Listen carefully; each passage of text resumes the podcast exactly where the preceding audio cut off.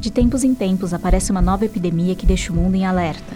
Coronavírus. A Covid-19. Europe is now the epicenter of the coronavirus pandemic. Ebola. HIV. Chikungunya. Gripe suína que circula pelo mundo causando medo. E cinco anos atrás, o Brasil foi palco de uma emergência que pegou todo mundo de surpresa. Os especialistas estão preocupados com o avanço do Zika vírus. Mais um caso de Zika vírus, dessa vez em uma mulher grávida. A suspeita mais recente é de que a microcefalia esteja associada também ao Zika vírus. A gente achava que conhecia muito bem essa história. A dimensão real do que aconteceu, a gente nunca vai saber. Mas descobrimos que não.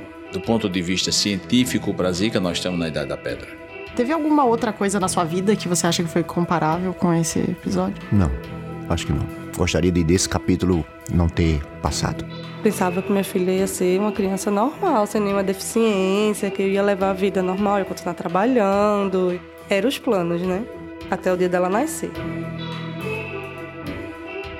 Descobrimos que a história da Zika é maior do que só a Zika. Porque ela ajuda a entender como as epidemias acontecem, as marcas que elas deixam para trás e o que a gente pode esperar do futuro. Você via no olhar das pessoas aquela sensação de que, olha, a ciência vai responder esse negócio.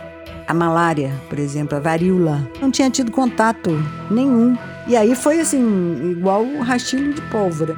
O Brasil é o país que tem a maior diversidade de ser vivo nesse planeta. Consequentemente, é o país que tem a maior diversidade de vírus presentes nesse planeta. A estratégia que está sendo usada há 60 anos não está funcionando. Será que não está na hora de mudar a estratégia? Vem aí. Epidemia. Epidemia, epidemia, epidemia. Epidemia. A nova série do podcast 37 Graus em parceria com a Folha de São Paulo. O primeiro episódio vai ao ar no dia 17 de março, terça-feira. É só buscar por Epidemia no seu aplicativo para podcast. E agora? Né?